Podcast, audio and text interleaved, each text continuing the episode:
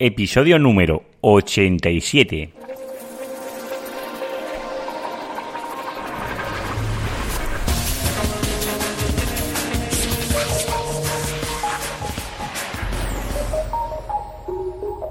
Muy buenos días y bienvenidos un día más al podcast de SEO Profesional. Ya sabéis, el podcast donde hablo, donde explico, donde narro mis experiencias en el posicionamiento web, en buscadores, en otros canales y también todo el tema de analítica, todo el tema de pago por PPC. Sobre todo nos vamos a centrar en AdWords, que es donde tengo más especialización, aunque también trataremos el tema de Facebook Ads, Twitter, un poco de LinkedIn pero ya sabéis, sobre todo centrados en el SEO, de cómo conseguir visitas a nuestra página web, principalmente por SEO, pero también lo vamos a tratar cómo conseguirlas a través de pago por clic, bueno, o de visualizaciones, como también puede ser el otro caso, y luego todo lo que engloba la analítica para saber qué hacen esos usuarios dentro de nuestra web para poder tomar mejor nuestras decisiones a la hora de mejorar la experiencia del usuario y así poder conseguir nuestras ventas o nuestros leads o el objetivo que tengamos marcado para nuestro negocio. Antes de nada, si no me conoces, yo soy Juan Carlos Díaz y soy el locutor de este podcast. Si quieres saber un poquito más sobre mí o quieres ver las notas del programa que adjunto a todos los podcasts, lo podéis encontrar en seoprofesional.net. Y sin más dilaciones, vamos a comenzar con el programa de hoy que lo he titulado La dictadura de Google para ser o para poder salir el primero. Hace poco Google volvió a anunciar una de esas notificaciones tan agradables, me recuerda los reales decretos, cuando te indica que a partir del 10 de enero Google no permitirá las ventanas emergentes en nuestros sitios web. Sobre todo las ventanas emergentes que según ellos ocupan gran parte de la ventana, eh, no te dejan visualizar el contenido y que son muy eh, intrusivas para el usuario, con lo cual ha decidido que todas las webs que estén utilizando este tipo de sistemas, pues las penalizará a partir del 10 de enero. Y con esto lo que quiero hacer es una reflexión porque Google, no nos, olvidemos que su negocio es, bueno, la publicidad que consigue con los resultados, ¿no? Pero cómo tiene la facultad y la facilidad de influenciar en los estándares de, las webs. Esto lo vimos no hace mucho, eh, cuando anunció que en el año 2015, el 21 de abril, las webs tenían que estar adaptadas a los móviles. Realmente eh, fue una revolución cuando Google puso una fecha a un, cambio en su algoritmo y un cambio que siempre para ti iba a ser a peor porque no ibas a mejorar. Sencillamente, si tu web no estaba adaptada para dispositivos móviles, lo que ibas a hacer es bajar en el SEO.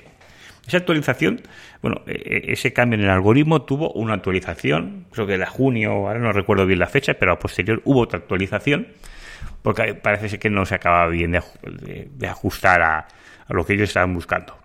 La realidad, que esto no se suele explicar mucho, yo tengo clientes, clientes que tienen webs que son antiguas, que a lo mejor están basadas en HTML, y, pueden ser e-commerce, que a veces el cambio de la migración de un e-commerce a, a, un CMS que sea pues adaptado al móvil, pues no es una tarea sencilla, sobre todo si el e-commerce es grande y la web está hecha manualmente, es mayor dificultad. Pues yo he apreciado en varios clientes, no solo en uno, que los cambios que hubo de dispositivos móviles no han sido prácticamente apreciables. Si tú miras su curva de analytics, el tráfico orgánico de, desde dispositivos móviles sigue una línea muy normal, no, no ha caído en picado no, no ha habido unos cambios muy, muy grandes que se puede determinar.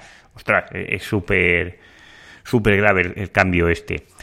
pero lo que, lo que sí que hubo es un gran cambio a la hora de las páginas web. Eh, ahora mismo el 85% de las webs están adaptadas a móviles. Y esto, gran parte, es gracias a Google. Porque Google tiene, tiene la dictadura de determinar cómo tienen que ser las webs, qué tienen que hacer las webs y sobre todo pues lo que tú puedes hacer dentro de tu web, como el ejemplo este que os he puesto a empezar el programa, que a partir del día 10 de enero Google no permitirá las ventanas emergentes, los conocidos como pop-ups, que es verdad que en algunas páginas es realmente pesado los pop-ups, pero es decisión del usuario si quiere volver a esa página o no, o si el contenido que tiene esa página es tan interesante que vas a aguantar esos pop-ups. Pero no creo que por lo menos desde, mi punto de vista, que Google te tenga que decir que eso está bien o eso está mal. Y si él considera que está mal, pues te voy a penalizar. Y yo os voy a hacer un poco, eh, seguro que todos conocéis a la empresa DoubleClick. DoubleClick es una empresa que compró Google hace unos años. Es la empresa que se encarga del tema de remarketing de AdWords, pero ellos tienen su propia aplicación que está destinada a grandes empresas, y cuando digo grandes son grandes, grandes, de verdad, con unos presupuestos perfectamente mejor de 50.000, 100.000 euros mensuales en publicidad. Es una herramienta que es la, la leche, lo que yo he visto, que tampoco la he tocado. No tengo clientes de este tamaño y sé que ellos recomiendan la utilización de ventanas emergentes pop-ups conocidas, ¿no?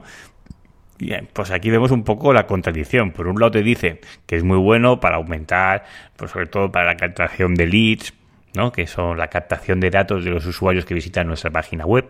No nos tenemos que olvidar que el 98% de las personas que visitan nuestra página web no acaban comprando la primera vez. Con esto es muy importante quedarnos con algo de esta persona. Pues qué mínimo que el mail. Por esto, que Google te determine o te exija o te diga, oye, si quieres salir en las primeras posiciones de Google y quieres que yo te contemple para salir en el SER, no quiero que utilices este tipo de técnicas, cuando empresas de ellos la están utilizando. Pero bueno, por eso os digo que un poco echa la ley, echa la trampa. Ahora os explicaré cómo se podrá seguramente, aún, aunque no está, cómo podemos intentar vulnerar o saltarnos esta privacidad de, nuestro sitio, ¿no? Cómo nos están reprimiendo para no hacer lo que ellos queráis. Lo que dice Google, si lo extrapoláramos a la vida, al negocio offline, imaginaros que, queremos abrir un negocio en cualquier calle principal, en la Gran Vía, en Paseo de Gracia, imaginaros la calle que sea principal de vuestra ciudad y el ayuntamiento o las leyes estatales dijeran, oye, que tu negocio por dentro tiene que ser de color negro. Sí, sí, tiene que, la pintura tiene que ser negra por dentro. Y además tienes que tener esto, esto y esto. Aunque tú no te ves identificado, pues Google lo que te determina es esto, ¿no? Él considera que hay un abuso de este tipo de técnicas que a lo mejor no favorecen al usuario y pues la, censura de esta manera, con, el miedo, ¿no? Si pasa como anteriores veces, si pasa como la web móvil, seguramente los resultados sean muy mínimos. La cuestión es cómo determina Google que esto es una ventana emergente de publicidad o, que es intrusiva, ¿no? Pues bueno, eh, porque la ley, echa la trampa, eh, la política de cookies, que es obligatoria en nuestro país, que salga el anuncio de la política de cookies, pues esto sí que está permitido pues bueno, seguramente que podremos crear una ventana emergente con el nombre de política de cookies y luego dentro poner lo que queramos nosotros o similar. Bueno, seguro que cuando llegue el día a alguien se le ocurren muchas ideas posibles para intentar saltar esta, exigencia que nos pide Google y a lo mejor no queremos contribuir con ella, ¿no? Porque es nuestro sitio y somos legítimos de hacer en nuestro sitio lo que nosotros creamos aunque yo pueda estar a favor o en contra de este tipo de ventanas emergentes, hay empresas que la utilizan. Una muy conocida es eh, Hashpop, ¿no? conocida por el tema del inbound marketing, que tiene pues sus propias aplicaciones para hacer este tipo de ventanas emergentes para captar, pues lo como os he dicho, este email, este posible intercambio de yo te doy el mail y yo te doy algo a cambio, ¿no? Bueno, Vamos a también, os quiero recordar que Google también sigue amenazando o, sugiriendo, como lo queramos ver, a todos los webmasters de todas las páginas web que no, no recomienda la utilización de enlaces en lo que es la barra lateral de nuestra web, lo que es el Silver. ¿De acuerdo? dicen que, bueno, ya sabéis que cuando ponemos un enlace en la barra lateral porque esta barra lateral está en todas las páginas, pues si nuestra página tiene 100 páginas, pues el enlace sale 100 veces en todas las páginas. ¿De acuerdo? Y si aún tiene tags y cosas de esas que también salgan, pues podemos tener unos cuantos enlaces. Pues estos enlaces recomienda, sobre todo todo lo que son de afiliados, de páginas que a lo mejor son de amigos, o todo lo que tú quieras, que creas que pueden ser, que no sean legítimos como ellos determinan, dicen de ponerlos el, atributo del enlace no follow, que es el enlace que no transmite la fuerza del SEO. Yo os lo dejo aquí, esta notificación para si alguno de vosotros está utilizando esto de los enlaces, porque eso sí que sé que van bastante duros con ellos y tienen el departamento de spam y hacen acciones manuales para comprobar que estos enlaces, a ver a quién estás apuntando y si son pagados o si son de afiliados, y con cuidado con esto. Luego también os quiero hacer un cambio que pasó en verano y ha pasado un poco desapercibido. Esto en, lo que es en, en AdWords, bueno, yo creo que sí que estamos mucho más a, alerta de él, ¿no? Porque han cambiado las longitudes de los anuncios. Ya sabemos que los anuncios ahora tenemos cuatro anuncios superiores. He visto incluso cinco en otros países, o sea que peligro aquí, parseo. Pero bueno, vamos ahí a ver qué pasa. Y pero lo que al desaparecer los anuncios de la barra lateral del Silva concretamente, ahora los anuncios son más largos, ¿vale? Antes teníamos creo que 30 y pico caracteres para poner el anuncio, ahora podemos utilizar 60 caracteres para nuestro título del anuncio. ¿Qué está haciendo Google en los eh, anuncios de SEO? Pues claro, muchos, esto es una optimización porque si no salía el título cortado, si poníamos el título muy largo, poníamos un título que tenía 50 caracteres y se veía con los puntitos. Una recomendación era siempre poner el título que se, que se pueda leer todo completo, ¿de acuerdo? Porque así aumenta el CTR, ¿no? Porque al no verlo con los puntos, fijas mejor la atención y puede ser un poco más descriptivo. Pues esto ahora ha cambiado. Si tenéis o estáis utilizando el WordPress, el plugin de Yoast, porque se actualiza prácticamente cada semana, pues él ya en los caracteres ya te cuenta los 60 caracteres que estáis utilizando otro CMS o no utilizáis el plugin de Yoast, que sepáis que los títulos los podéis expandir hasta 60 caracteres. Si no lo hacéis, ¿qué pasa? Que cuando acaba el título, supongamos que tenemos uno de 30 que pone pues, los cambios en los resultados, pues luego saldrá un, guion y saldrá vuestra URL de forma automática. Y hay, hay dudas que hay personas que me dicen, ¿cómo puedo quitar mi URL del título? Esto lo está haciendo de forma automática porque a partir creo que del 31 de enero de 2017 ya todos los anuncios van a ser de texto expandido. Esto es para AdWords, pero seguramente servirá para SEO igual. Eh, Google inicialmente dijo que los, los, los textos de AdWords tenían que cambiarse hasta el día 26 de octubre. Estaban los dos formatos, el formato reducido, que es el antiguo, y el nuevo formato que es de texto expandido, que es esto que tiene hasta 60 caracteres. Porque ha visto que la gente no los está cambiando, ha ampliado este plazo hasta el día 31 de enero. Esto si tenéis dudas, también hay algunos scripts que se pueden pasar del, título pequeño al título expandido de forma automatizada, sobre todo para campañas que son hiper, hiper grandes. Y luego, hoy os quiero hablar de una herramienta que todos los días me decís herramientas, y yo creo que de las ventanas pop-up y todo esto, que no deja de ser una notificación intrusiva, ¿no? De push de aquí estoy, ¿vale? Para si no te has dado cuenta, aquí estoy, porque te quiero regalar esto para que me des tu email. Y una notificación que seguro que la habréis visto. ¿Os habéis fijado que en vuestros navegadores Facebook os notifica a través del navegador? Cuando entras en el navegador te dice Facebook tiene tantas notificaciones o hay tanto X o, lo que sea.